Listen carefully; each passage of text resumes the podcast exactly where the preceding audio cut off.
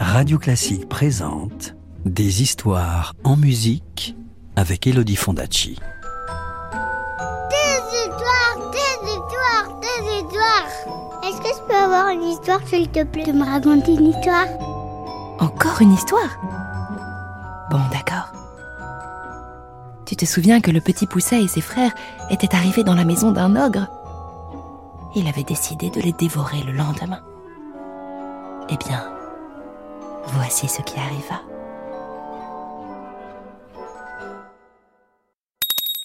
Chapitre 3 Les bottes de sept lieues.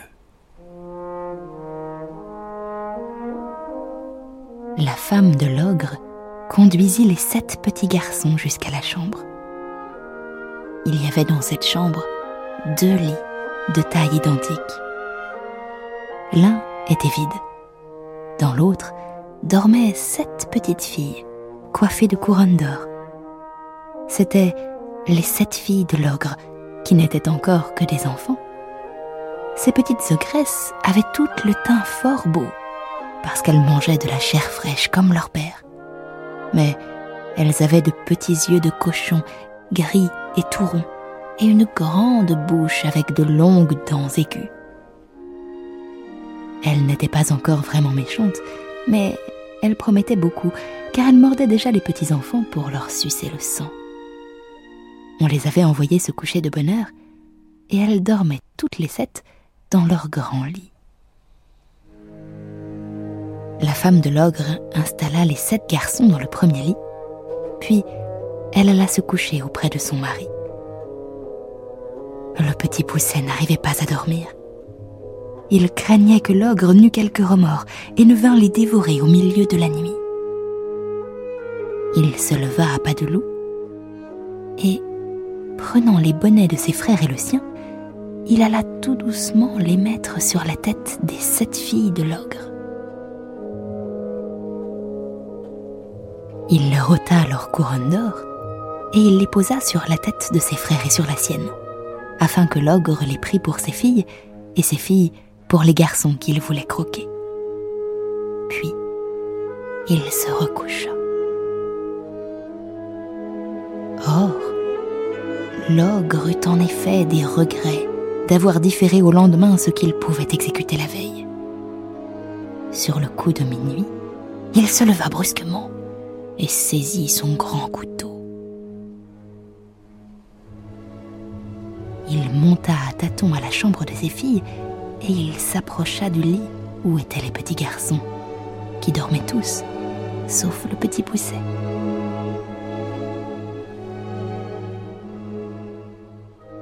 De son énorme main, l'ogre leur tâta la tête. Le petit pousset retenait son souffle. Mais quand l'ogre sentit les couronnes d'or, il sursauta. Oh dit-il, j'ai failli me tromper. Je vois bien que j'ai trop bu hier. Et il marcha droit vers l'autre lit. À nouveau, il tâta les sept têtes qui reposaient sur l'oreiller.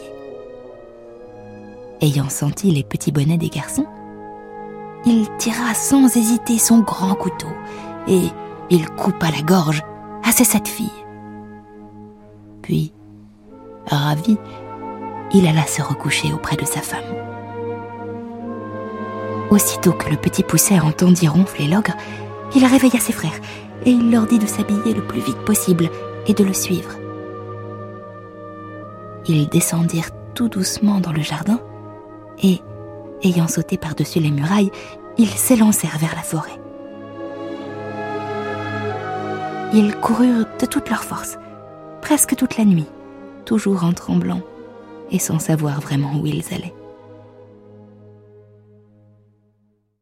Quand l'ogre se réveilla, il dit à sa femme Va préparer les enfants. Sa femme pensa qu'elle devait les habiller, et elle ne se douta pas qu'il voulait qu'elle prépare le repas. Elle monta dans la chambre et elle poussa un hurlement d'épouvante en découvrant l'affreux spectacle. Entendant ces cris, l'ogre accourut et il trouva sa femme évanouie et ses sept filles égorgées dans un véritable bain de sang. L'ogre poussa un rugissement. Ah Qu'ai-je fait? Ils vont me le payer Il jeta de l'eau sur le visage de sa femme et dès qu'elle revint à elle, il lui cria Apporte-moi mes bottes de sept lieues, que je parte à leur recherche. Et, ayant chaussé ses bottes magiques, il claqua la porte de toutes ses forces.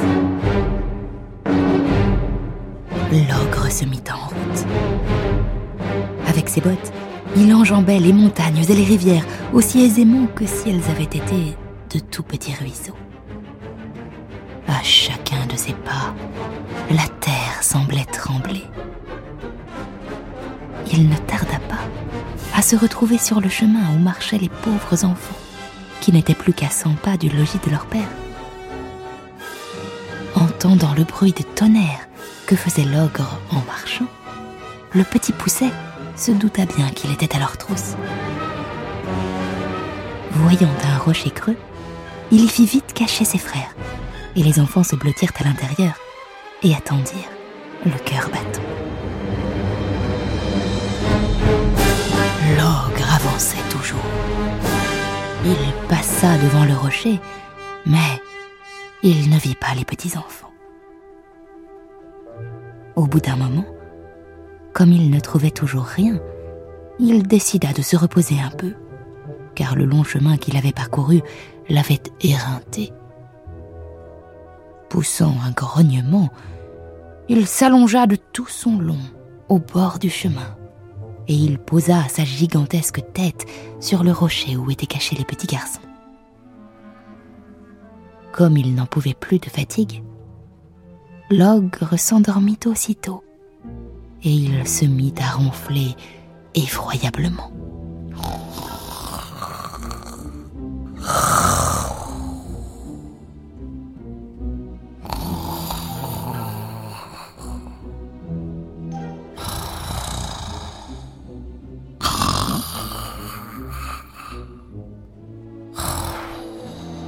Les pauvres enfants tremblaient de peur. Mais le petit pousset, qui était le plus courageux, se tourna vers ses frères et il leur chuchota. Rentrez à la maison pendant que l'ogre dort. Ne vous occupez pas de moi. Et il les poussa hors de la cachette. Sans faire de bruit, les petits garçons prirent leurs jambes à leur cou et ils filèrent vers leur maison. Le petit pousset s'approcha de l'ogre il lui retira doucement ses bottes et il les chaussa aussitôt. Évidemment, les bottes étaient fort grandes et fort larges, mais comme elles étaient magiques, elles avaient le don de s'agrandir et de rapetisser selon la jambe de celui qui les chaussait, de sorte qu'en un clin d'œil, elles se trouvèrent pile à la taille du petit pousset, comme si elles avaient été faites pour lui.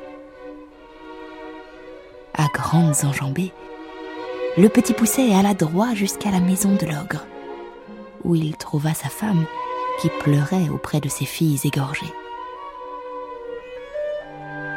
Le petit pousset lui dit Votre mari est en grand danger, car il a été pris par une troupe de voleurs qui ont juré de le tuer s'il ne leur donnait pas tout son or et tout son argent. Il m'a prié de venir vous avertir et de vous dire de me donner tout ce qu'il possède, parce qu'autrement, ils vont le tuer. Regardez, il m'a prêté ses bottes de sept lieues pour que vous sachiez que c'est lui qui m'envoie. Fort effrayée, la femme de l'ogre lui donna aussitôt tout ce qu'elle possédait. Le petit pousset chargea sur ses petites épaules un grand sac rempli d'or et d'argent. Et il s'en retourna à la maison de son père, où ses six frères l'attendaient. Il n'est pas possible d'imaginer la joie qu'on eut de le revoir. Grâce au trésor de l'ogre, le petit pousset put nourrir sa famille. Et plus jamais ils ne manquèrent de rien.